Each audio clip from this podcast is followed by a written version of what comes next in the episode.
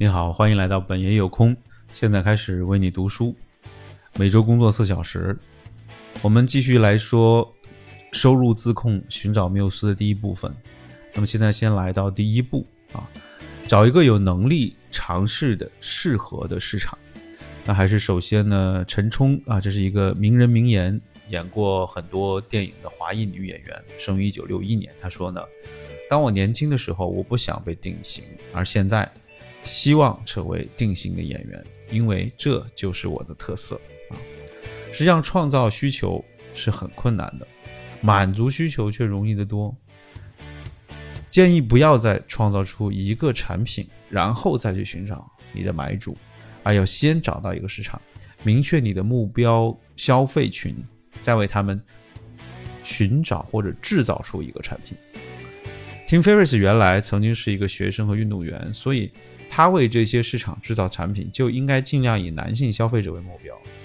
他当时制作的大学生的指导。语音读物之所以失败，是因为他从来没有担任过任何的顾问。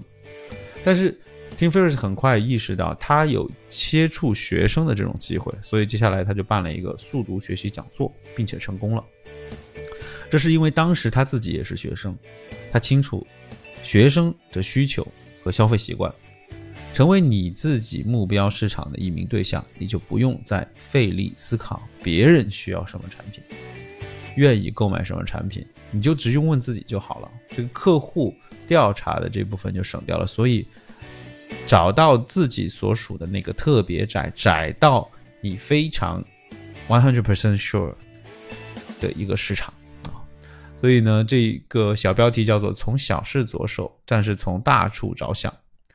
那丹尼布莱克以每小时一百四十九美元的。报酬雇佣小矮人来进行娱乐活动，这是一个怎样特殊的市场？你想想哈。有人说，如果每个人都是你的消费者，那就意味着没有人是你的消费者。如果你想把产品销售给爱狗人士或者爱车人士，那就请你停止，因为针对如此巨大的市场做广告，费用将十分高昂，而且你还要面临众多的产品和免费信息的竞争。如果你专注于如何，比如说驯养德国牧羊犬。或者是古董福特车的消费类产品，这个市场和竞争就会变得非常小，广告的消宣传的费用也会降低，高昂的价格也会被更容易接受。那么，Brain Quicken LLC 呢？最初呢是针对学生设计的，但是证明结果证明市场太分散了，不容易拓展。那么后来呢，基于学生运动员的良好反响呢？Tim Ferriss 以 Body Quick 的这种品牌重新推出产品，并且尝试在杂志上单刊登专门的针对武术运动员和举重运动员的广告。记住，武术运动员这是 Tim Ferriss 曾经得过全美的 Number One 的啊。那么这些市场和庞大的学生市场虽然没法比，但是也不小了啊。媒体成本和低廉和缺少竞争力，使得它很快以就所谓的叫神经加速器。迅速占领市场，这是 Tim Ferriss 为了提前排除其他产品的竞争而新造出来的一个产品分类名称。在一个特定的产品分类里，要么做到最大，要么做到最好，要么就是要做到最早。他选择了做到最早，那么当时他的产品就占领了目标市场。做大鱼池里面的一条不明身份的小鱼，远比做小鱼塘里面的大鱼更能盈利。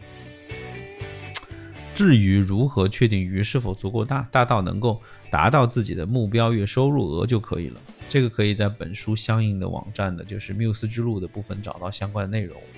那么，Tim Ferris 也会在之后的内容当中给出如何确定最新的产品的市场规模以及更详细的实例。那么我们下次再见喽，拜拜。